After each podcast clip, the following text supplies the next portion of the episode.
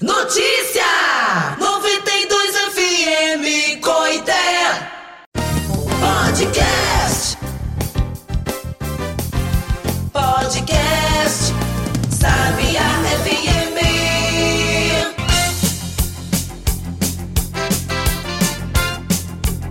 A Bienal do Livro Bahia é um dos eventos mais importantes do Brasil, cuja última edição havia ocorrido em 2013. Neste ano de 2022, o evento voltou a acontecer no Centro de Convenções de Salvador. Na Bienal do Livro, o mundo da literatura e as narrativas estão sempre no centro da celebração. O evento promove também suas sessões diárias, discussões que desvendam os rumos atuais da sociedade, além de estimular propostas de soluções para o desenvolvimento do país. Foi assim no último sábado, com a participação da juíza auxiliar do Supremo Tribunal Federal, Flávia Martins de Carvalho, que contou sua trajetória de vida no espaço da editora Mostarda. Flávia Martins venceu pessoas que disseram que pobre não tinha que estudar. Além disso, a magistrada superou o maior desafio, que foi o de não acreditar ou não se deixar derrotar por todas as vezes que alguém lhe disse qual era o seu lugar e queria encaixá-la naquele espaço de subalternidade relegado às mulheres pretas e pobres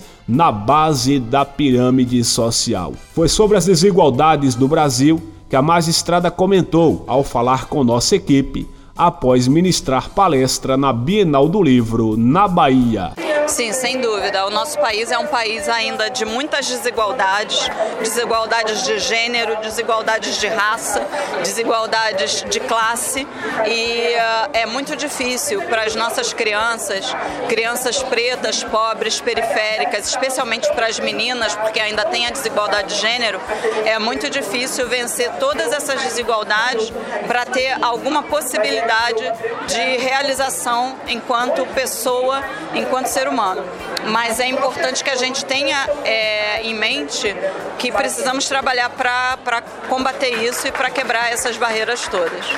Doutora, existe a falta de políticas públicas para quebrar essas barreiras? Sem dúvida nenhuma.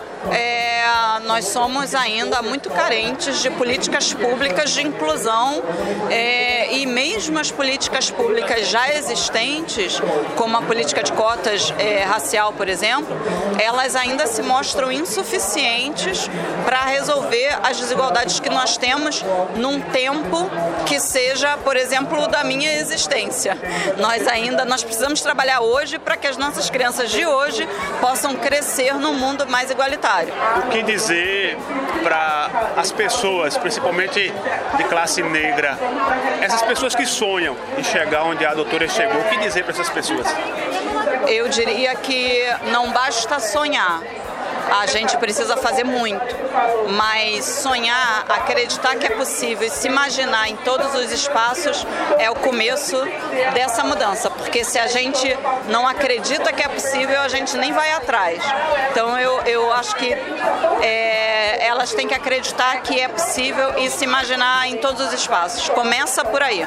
Não é só isso, mas isso é um começo. Flávia Martins também resumiu um pouco da sua história até conquistar seu espaço no Supremo Tribunal Federal.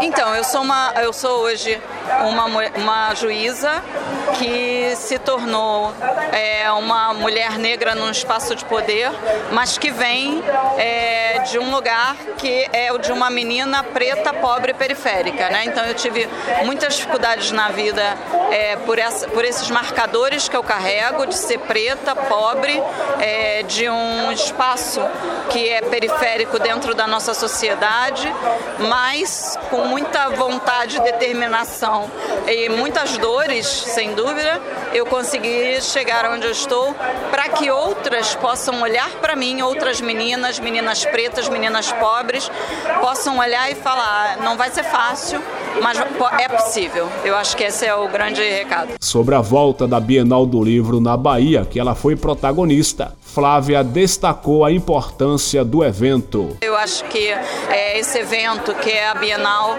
ele é muito importante porque ele trabalha com a cultura, ele trabalha com a imaginação, ele amplia as possibilidades e é fundamental que a gente possa ter esse espaço aqui de reflexão, de, de diversidade, para a gente construir um país melhor. Para finalizar, conte um pouco do seu livro.